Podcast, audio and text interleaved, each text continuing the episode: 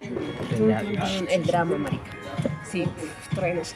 Cuidado. El piro, el piro llegó y le contó a mi papá, le dijo, parce, es que mi hermano es hijo de su hermano que está muerto. Es decir, mi papá tiene un hermano que se murió.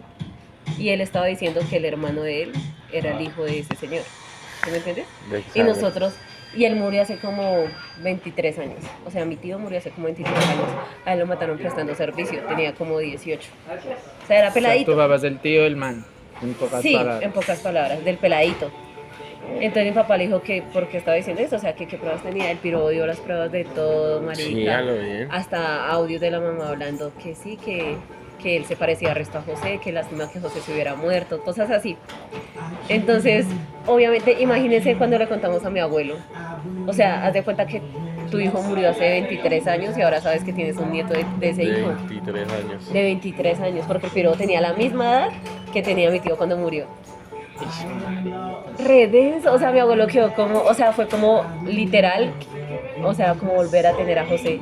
Llegó a la misma edad, o sea, fue como, fue re sí, claro, como, una- como si se les hubiera detenido el tiempo. ¿Sí se parecía harto? Sí, o sea, era la misma cara, todo, es re igualito a nosotros, es así reparchado, ¿Marihuano? actúa como nosotros, sí, también el marihuana. O sea, si me entiendes, él es re... Y uno dice como, uff, qué visaje, cómo es la vida, parce. Y ahorita todo el mundo está como conociéndolo. ¿Y Pero, eso fue hace cuánto?